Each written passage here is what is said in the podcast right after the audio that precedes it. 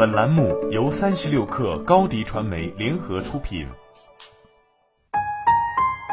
本文来自微信公众号《哈佛商业评论》。当今世界上任何行业都可能有这样两名员工，一位积极向上，另一位却只是在混日子。现如今，用人单位苦苦思索的一个问题是，如何能够让员工以更高的积极性、全身心投入工作？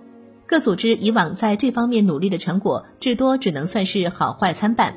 今天我们给出以下结论，可供团队领导参考，改善自己的团队。一、重视信任。我们的数据明确显示出了高绩效团队与低绩效团队的最大区别。对团队领导的信任，对我信任团队领导者这条表述表示强烈赞同的成员，全身心投入工作的可能性是其他人的八倍。这种信任必须深厚且毫无疑虑。表示自己基本信任所在团队领导的成员，与非常不信任自己所在团队领导的成员，敬业度大致处于同一水平。信任必须达到极致，才能发挥作用。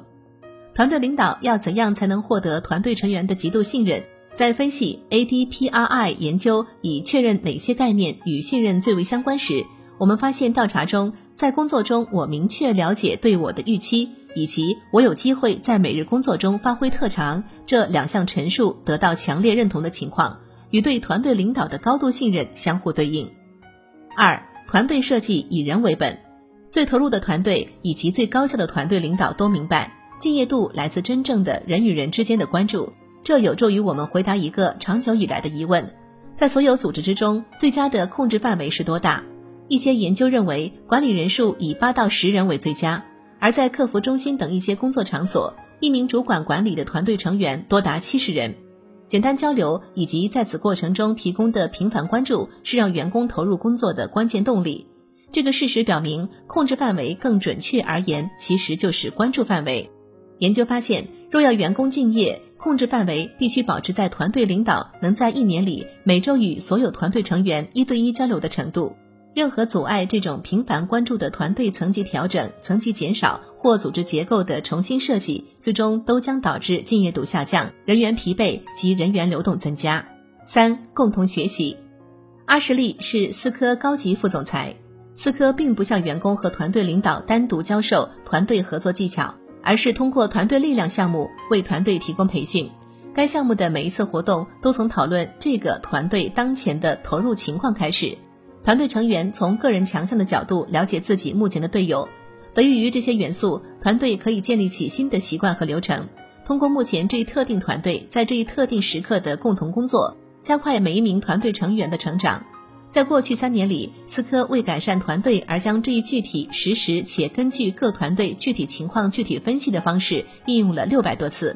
这家公司已经认识到，帮助每一支团队了解自己的工作情况，并找到以团队成员以及摆在他们面前的工作为基础的新方式，远比一次向某一个人传授抽象的团队合作技巧更有价值。这一项目在思科影响深远，仅未来十二个月里，公司团队领导就已经申请了四百多次培训活动。四，让所有工作都更像零工。随着零工经济的崛起，对于零工就业者在社交方面被孤立的担心也开始出现。